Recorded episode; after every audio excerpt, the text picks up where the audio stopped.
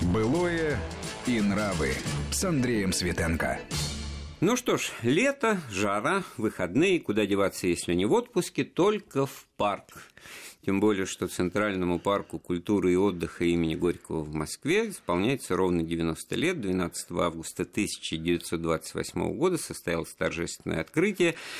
И поговорим об этом парке, об его истории, удивительной и, собственно, уникальной, как мне кажется, до некоторой степени, с, со знатоком темы, историком Москвы, журналистом Олегом Фочкиным. Олег, приветствую вас. Добрый день. Шеф-редактор журнала «Охраняется государством». Историка такое культурное издание. Э, Все-таки вот смотрите, для начала, многие, я слышу, вот там живу неподалеку, значит, пошли в нескучный как красиво, именно Конечно, через шапу красиво, московский, да, да, как да. бул из булочной в нескучный. Да, И вот откуда вообще это название, насколько это все перекликается, нескучный сад с парком Это не просто перекликается, а, собственно говоря, если мы говорим об истории парка Горького, то э, стоит вспомнить, что когда только все это дело планировалось, э, хотели сделать огромную территорию от Дома Советов и до Воробьевых гор. Поэтому это все, можно сказать, тот парк, который до конца не воплотился. Сейчас 270, по-моему, га, а планировалось 300. гектар. Да. Ну, по-моему, уже заехало и к Воробьевым горам. Чуть-чуть меньше, да. Воробьевы горы включили, но стало меньше. Ну, а, естественно, э, нескучный сад, э, как мы его сейчас э, знаем, раньше это была усадьба нескучная, принадлежавшая Прокофию Демидову, внуку знаменитой династии, которая очень много всего сделала для страны, ну и для себя тоже, естественно. Олег, так не только Демидовым. Демидовы, кстати, по-моему, насколько я знаю, расстались довольно быстро с этим имением. э, Его купил Давайте я Орлов все-таки Чесменский. расскажу. Это, Давайте, э, давайте. Нет, да. Прокофий Демидов как раз человек, который там все и оборудовал в том виде, в котором мы даже сейчас видим, потому что, собственно говоря, а, он, помимо того, что достаточно- достаточно богатым человеком, он э, очень увлекался ботаникой. И именно он создал ботанический сад, который стал основой Да, богат- сада. богатые люди простого происхождения, они все-таки ближе к земле, да. и Конечно, вот он использовал, конечно. то есть тут слово сад именно в точку, потому что он свозил и семена, высеял, высаживал оранжереи, там, Отовсюду, причем декоративные. отовсюду, да. И потом даже уже при советской власти и выставку сельскохозяйственную на основе этого. Но это, насколько я понимаю, только третья, самая северная, ближе к центру Москвы, часть нескучного сада, потому что до этого усадьба Голицыных, а с ними тоже связана история освоения Москвы, Голицынская больница. Мы можем брать еще и Который- Орловых, там очень много э, точек соприкосновения. Трубецкий. Существует, между прочим, легенда, что э, из, э, скажем так, знаменитой сейчас всем э, ротонды «Что, где, когда», Да, э, где да. снимается, да, был подземный ход аж до так называемой голубятни Орлова, э, которая находится возле э, Даниловского кладбища. Это, конечно, легенда, хотя под ней есть какие-то основания. А вот э, без всяких легенд очень интересно. Это э, Трубецких имение, охотничий домик, за ним и во да. враге, вот это все сейчас сохранено, за ним во враге действительно был зверинец, к которому вел Да. лабиринт. Это такая инсталляция дикой природы, ну, фа- фактически в центре города, хотя в черту Москвы еще в XVIII веке это место не входило. Я еще что хочу сказать-то, что, э, собственно, как вот интересно, покупал Никита Трубецкой это имение в 1728 году, э, ну, именно как загородное, а уже его сын, он пытался его продать, не покупали, потому что, ну, куда-то подальше надо. И тогда он, вот первый вот стартап, он, он изменил профиль использования вот этой уже городской усадьбы. Вот я, Несомненно, про- ну, тут я процитирую просто по, Давайте. по- по газете, значит, с середины XVIII века написано, что э, смотрением и тчанием директора Московского театра организованы в нескучном вокзалы. Что такое был тогда вокзал? Посетитель платит 1 рубль за посещение, не- выключая стоимость ужина, Да-да-да. но может и не ужинать. Э, Огни горят, значит, музыка играет. э, То есть вот то, что ради чего и люди идут в парк. Ну да, для Уже развлечений, естественно, да. Развлечения, то есть, ну, такой шведский стол развлечений. А на дворе 1758 Ну, если мы будем говорить о. Никите Трубецком, то давайте все-таки вспомним, что покупал-то он этот участок э, и создавал эту беседку совсем для другого. Это действительно был охотничий домик, который покупал для внука, и там хранились и ружья, чтобы можно было посидеть, отдохнуть. А уже позже в этой беседке, кстати, мы к этому еще вернемся, но э, в этой беседке отдыхала графиня Голицына, естественно, Чернышова Голицына, та самая, которая правила с пиковой дамы. Когда она приезжала в Москву, они туда выезжали, поскольку там тоже был их участок, и в этой беседке, поскольку они дружили, она достаточно часто сиживала. У меня все-таки вот э, такое вот представление, знаете, как сейчас дачные участки, понятно, вот это этих, это Голицыных, это Трубецких, ну, и фамилии сами по себе очень известные. Э, не тесновато ли было, потому что э, получается, что есть часть вот этой ротонды, вот этот вот здание президиума Академии наук старый, да, да, да. выходящий, это вот просто загородный дворец, конечно, получается, конечно. а дальше там и Голицыных ближе к, к реке, а потом-то и, собственно говоря, и Демидовых то, что Орловым досталось, они тоже строили. Не только Орлов. Давайте говорить о том, что э, мы сейчас все-таки давайте поговорим о Демидове, потому что действительно он сделал уникальную вещь. Он сделал э, каскадный сад из пяти ярусов состоящий. Работал там почти 2000 рабочих у него, э, рабочих крестьян, которые все это сажали. Он сам все это отслеживал. Привозили со всех концов России, не только России. Например, до сих пор э, можно найти э, в парке Горького и искусственном саду э, грецкий орех где еще в Москве такое можно найти? Ну, может быть, в ботаническом саду, конечно, да, но, тем не менее, по тем временам это удивительно было. И редчайшие цветы.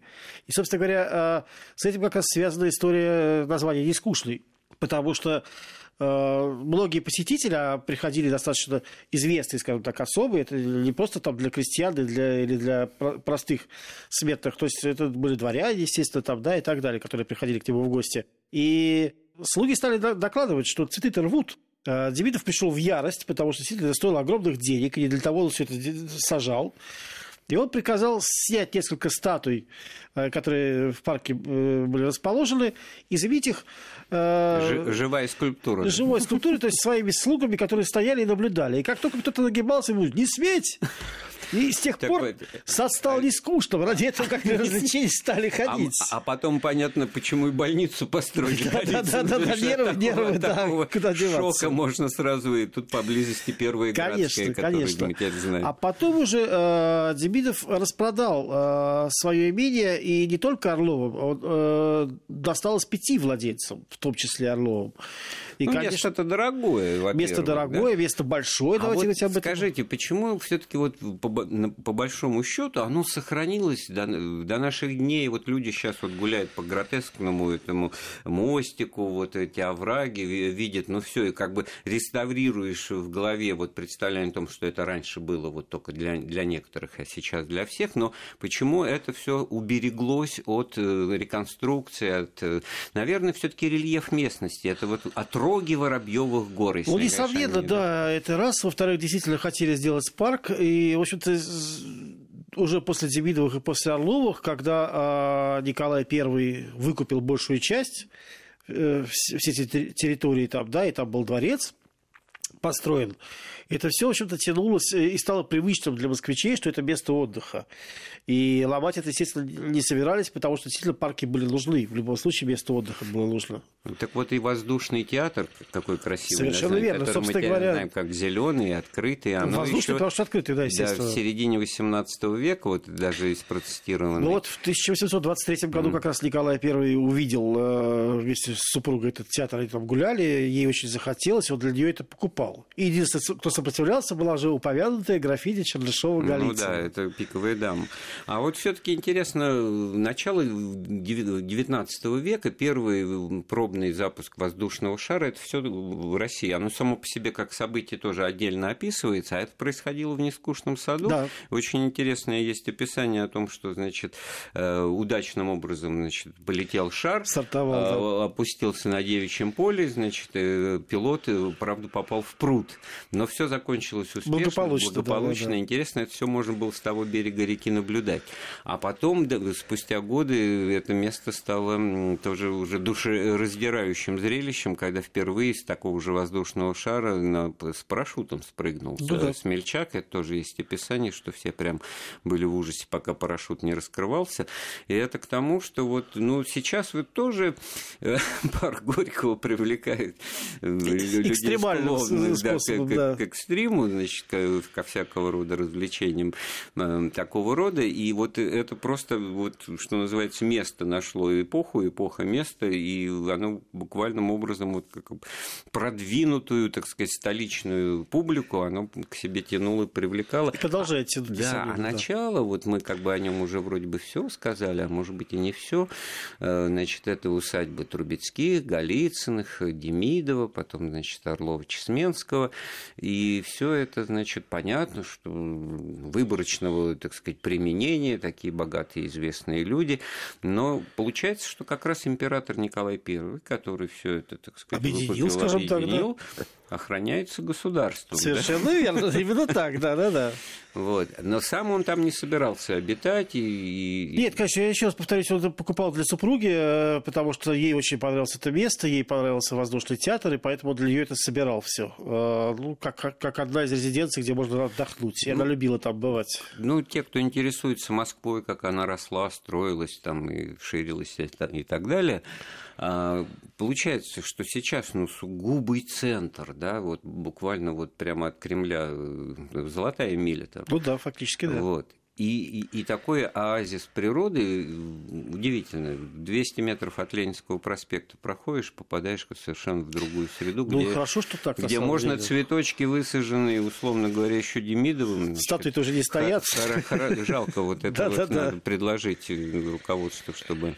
Хотя вот действительно, там очень много уже в нынешнем э, в сегодняшнем дне э, таких вот э, продвинутых вещей. Лужайка, полянка, там какие-то матрасики лежат, все прилично. Ну да, нет, ну, места удивительные. Давайте говорить еще, что была первая городская больница, которую э, строили Голицыны, которую они подарили городу тоже на безобезной основе. Это тоже имело место там быть, и выходы как раз ротонд, они, собственно говоря, от больницы и остались, две ротонды. Как, Это вот как раз сейчас, если вот идти по вновь, так сказать, появившемуся появившемуся пешеходному да, мосту, да, да, так сказать, на ту сторону к Фрунзенской набережной, то справа ближе к центру, вот корпуса верно, Первой градской да. больницы, ну, потому что она Первая градская, это известно всем, а я-то вот помню по детским годам, что очень в разговоре у людей, у людей старшего поколения они говорили Голицынская. Совершенно верно, конечно, да, потому что они это построили, они это подарили городу, поэтому, естественно, продолжали называть Голицынской. Точно так же, как Склифосовская, Шереметьевская. Да, да, все да. знают эту историю с Прасковьей Жемчуговой, в памяти которой который, значит,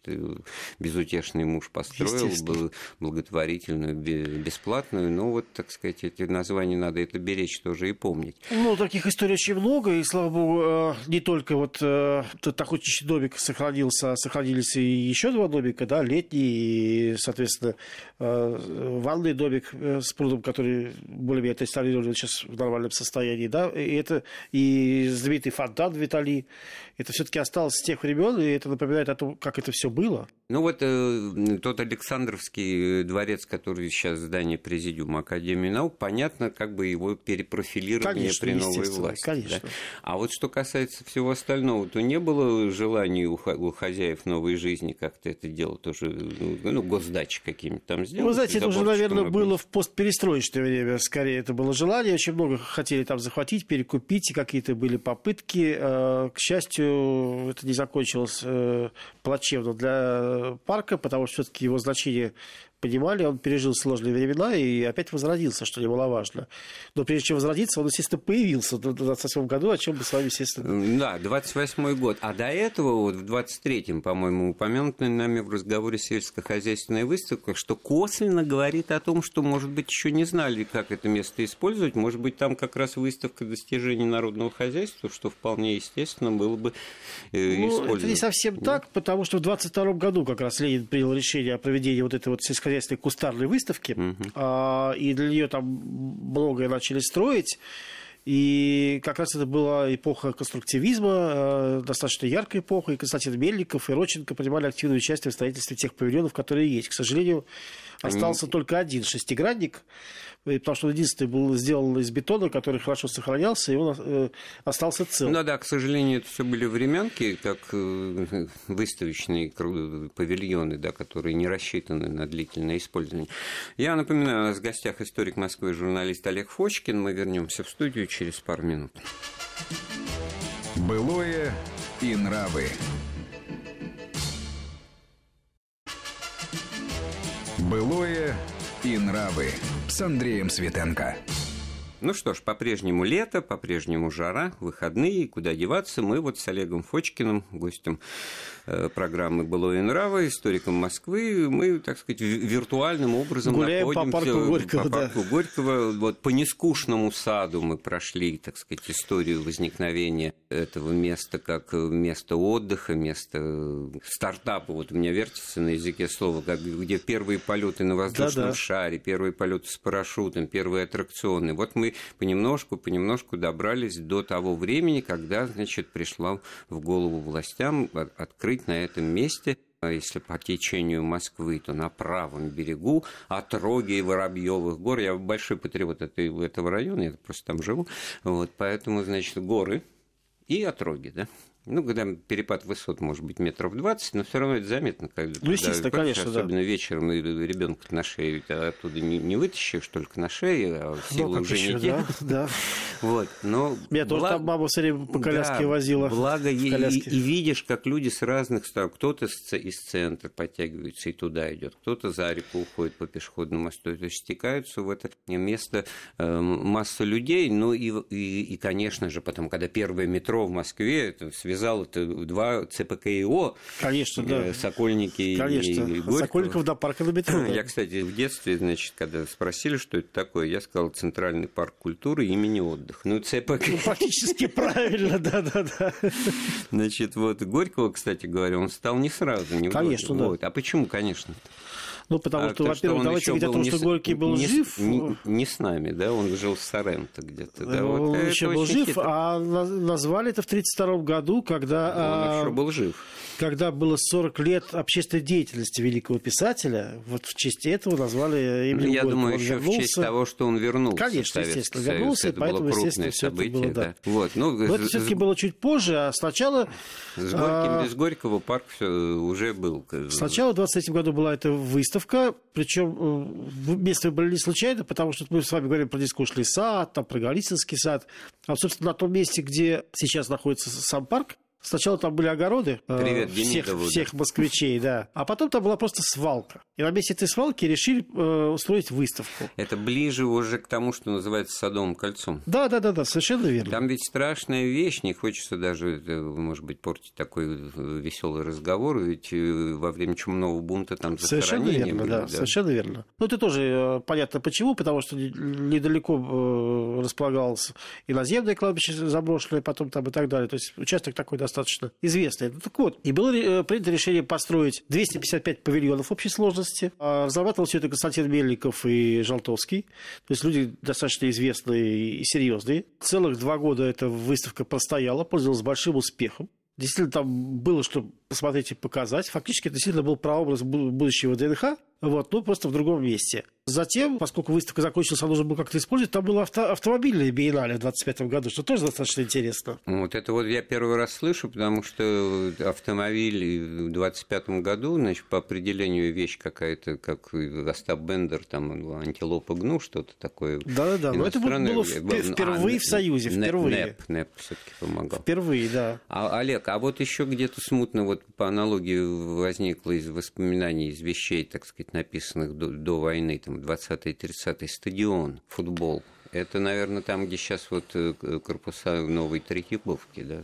Да, это, конечно, чуть дальше это уже, несомненно, не... да. Это совсем другая история, это ближе к Хотя сейчас, туда. благодаря пешеходной линии, которые Это все единое же, конечно, это да. одно конечно, пространство конечно. такое. И хорошо, на самом деле, что оно появилось, потому что там есть где погулять, есть где отдохнуть, есть что посмотреть, опять же. Мы понимаем, что Москва – это единое целое, которое, которое как-то связывается в том числе и этой набережной, и этим пространством. Конечно, вот для любого ребенка парк в первую очередь интересен интересен, ну, чем, аттракционами. Вот как раз в 28 году, наверное, это было принято во, во внимание, да? Вот ну, не сразу, скажем не так. Сразу. А, кстати, что интересно, первая детская железная дорога была построена тоже в парке Горького. Она была длиной 500 метров. А это было с самого начала 30-х годов. Как долго она просуществовала, не знаю. Я ее уже, к сожалению, не застал. Ну, по фотографиям-то можно себе как бы представить, хотя очень трудно. Вот я, например, ну, как вы видите этот маршрут? Это там, где вот сейчас это аллея, где аттракционы стоят? Потому что все понятно с прудом, который на лодочке покататься, а зимой э, каток. И это, кстати говоря, тоже вот мы как это бы огромное лето, пространство, лето, жара, каток, но да, парк это культуры да. имени Горького, он же был местом притяжения в зимнее время, потому что поехали на коньках кататься тоже два места, либо в Сокольнике, либо, значит, в парк культур. Ну, давайте говорить о том, что изначально парк создавался как эксперимент, как резиденция для идеального отдыха рабочих. Это очень важный момент, потому что это был прототип того, что собирались и, и сделали по всей стране. Ну вот э, все в парк, это все равно как вот э, фабрика кухни, не нужно жилье иметь с кухнями да, в, да, да, да, в квартирах, потому что, значит, поработал, пошел в коллектив и поужинал, значит, а посуду моют те, кто на это дело поставлен, соответственно, коллективные формы досуга. Да. Ну, ну, эпоха была такая, потому что телевидения не было, все, значит, жили в коммуналках, куда-то хотелось уйти вот из, из этих тесных стен, да, от этих кухонных свар, опять-таки. Ну, конечно, да. естественно. Вот любой фильм, значит, такой вот пафосный, может быть, ну, ходульный, но все таки отражающий хотя бы искренность надежды на то, что вот так должно быть хорошо. Все поголовно в белых штанах, как говорил Остап ну, да, да, да, все да, по да, парку да, да, гуляют, там завязываются Парусиновые штаны, там, да, да. Давайте говорить о, о том, что 28 год, что это такое? Это очередной наплыв приезжих в Москву. Это в основном сельские ребята, которые не знают, куда себя девать. И им, естественно, нужно было искать какое-то место отдыха. Кстати, вот открытие непосредственно парка показало, что с культурой у нас сложно. А за день до открытия выставки 11 августа было объявлено, что вход будет бесплатный, а в последующие дни 10 копеек для взрослых, 5 копеек для детей. И услышав о том, что будет бесплатно, в первый день было порядка 100 тысяч посетителей. После их ухода парк был заплеван, огромное количество окурков, мусора и так далее. То есть сносили все подряд, спортивные какие-то сооружения, там, естественно, были там городки и все остальное. Все это было снесено, то есть пришлось его восстанавливать после первого дня. Но вот это вот э, создание новой культуры, это было одной, одной из главных задач. Там был создан методический кабинет, который, собственно говоря, развивал все это по всей стране и так далее. Но это уже э, при Бетти Глан, при, первой, э, при первом директоре которую пригласил Луначарский из Киева в 29 э, году уже. Вот молодая 25-летняя девушка э, из хорошей одесской семьи, дворянской, у которой было музыкальное образование, она прекрасно играла на фортепиано, у нее было огромное количество связей, вот за счет этих связей, собственно, она все развивала. Да, интересная мысль, ну, кажется задним числом, я уверен многим, что ну, ну, Сталин, там, партия, правительство, все было замундировано, дисциплинировано, все строго, как в кино. Да? На, на самом деле, вот стал сталкиваешься с этой обратной стороной жизни и тоже понимаешь, что вполне логично, откуда вот это дорвались на дармовщинку, что-то такое бесплатное. Да, Естественно, да, да. это, господи, не только квартирный вопрос их испортил, конечно, Булгаков, конечно, да? конечно. А вот эта вот вещь, к сожалению, она тоже давала о себе знать. И, собственно говоря, в 30-м году э, именно Бетти Глан предложила создать зеленый театр на 2000 мест, и он стал основой этого культурного Э, виде того, что должно быть. Это был самый крупный кинотеатр вообще в городе. Да, и мы поговорим об этом, о Зеленом театре, как работал ЦПК ИО имени Горького уже там в 50-е, 60-е, 70-е годы после небольшой паузы. Былое и нравы. Былое и нравы с Андреем Светенко. Мы снова в студии Вестей ФМ. Мы это Андрей Светенко и мой коллега Олег Фочкин, историк Москвы, журналист. 12 августа 1928 года в Москве торжественно открылся Центральный парк культуры и отдыха имени Горького. И вот мы об истории этого парка, о том, что было до этого открытия, что было после, и как развивался это место отдыха э, последующие годы говорим. И вот тут я вдруг вспомнил, не мог не вспомнить фильм «Я шагаю по Москве». Ну, все видели этот фильм, там уже, конечно, когда свечерело, конечно. история одного дня, и когда свечерело, все в парк Горького. Зеленый театр, Где, значит, верно, да. герои ищут героиню там и быстро находят. Там какой-то э, концерт, э, многотысячная аудитория. Там вот эти вот дорожки, там культурный отдых с выпивоном, что называется. Да, шашлык, пиво, да, все как Там положено, вообще, да. между прочим, очень интересное, так сказать, развитие сюжета о том, что кто-то у кого-то кошелек-то тащит, значит, в этом бесплатном ну, лектории. да? да? Но ну, бесплатный лекторий, но викторины, там вот как бы форма досуга. Не просто в парк по дорожкам э, гулять, как это герой Ролан Быкова делает, да, можно зайти на сцену, отправить друзей рисовать корову, как он там пытается объяснить в милицейском протоколе. То есть жизнь бурлит. Все находят э, себе, так сказать, отдых по, по душе. Ну и не без, значит, нарушений, значит, закона тоже. Вот э, это, ну, зрелые годы парка, да? Ну да, это уже 50-е годы. А если мы берем более ранний период, то уже упомянутый Бетти Глан, который была репрессирована в 1937 году, но успела очень много сделать для парка, она, например, поставила на Пушкинской набережной, которая так, как раз была в 1937 году э, и названа в год э, Это там, где смерти. две ротонды? Вот, да, да, да, да, вот набережная. Да, а, соответственно, там поставили беседку, где выступали молодые поэты, где были писатели, актеры, которые провозглашали идеи социализма. Кстати, Уэллс, который приезжал в парк Горького и был восхищен, и, собственно, он назвал парк Горького фабрикой счастья. Но ну, это был своего рода гайд-парк по-советски, да, ну, потому что нет. Там ну... было очень много освещения, то есть во всем э, городе было темно, а там всегда было все ярко. И именно поэтому Мандельштам вот эту вот э, территорию, где находилась беседка, где была набережная и где выступали поэты, назвал очень интересно, светоговорильня. Наверное, это очень важно. Вот взгляд из того времени, когда ты видишь не только вот картинку, как в да, вагончике да, да, детской да, да. железной дороги, а что вокруг, а откуда и куда, где конечно, она начинается и куда конечно. она исчезает. И это было вот оазис. Да? Еще про что хотел сказать, очень важный момент. Сейчас это у нас ушло. В те годы, в 30-е, тоже на Пушкинской набережной были так называемые городки однодневного отдыха. То есть э, строили летние домики прямо на набережной, огораживали на Москварике бассейны, куда приезжали по путевкам, с предприятий, передовики производства, стахановцы и так далее. Ну, не будем иронизировать, приезжали люди, да, да и, и могли в конце отдыхать, концов, сколько можно могли отдыхать по путевкам, если Это ты... же классный стартап, да, вот однодневный отдых. Если ты хотел отдохнуть, но не получал такую путевку, ты мог за деньги, 15-17 рублей это стоило. При этом вход в сам парк стоил 30 копеек. Вот такие однодневные, там, двухдневные отдыхи э, пропагандировались, приветствовались, и потом пошли уже тоже То по всей стране. пошел в парк и остался там переночевать да, в, да, да, совершенно верно. Покупался, условиях, да, да, да, ну, опять выпил, надо же, э, да. не, не каждый идет до дома. Просохнуть пожалуйста, надо, да. да, да, да, совершенно верно. И тут очень активно использовалось и пропагандировалось, очень было популярно в то время. Вот. Ну и, наверное, нельзя не сказать э, о знаменитой девушке с веслом. Так их, их миллионы. Это потом, это потом. Первую девушку с веслом поставил в 1935 году Иван Шадр. Она была 9-метровая, что само по себе уже, естественно, интересно, да. И была сделана она с, с известной спортсменки э, Волошиной, которая к сожалению, погибла вместе с Зоей Космодемьянской, ее тоже повесили. Но вот. это во время войны. Да, да уже, уже во время войны, уже, естественно, в 1941 да. году. Так вот, что интересно, Сталину она не понравилась. Обнаженная девушка с веслом сказала, что это не то, он совсем по-другому видит, и статую тут же убрали. Но Шадр не успокоился. И через год он поставил новую статую, уже 12-метровую. Ну, одетую, наверное.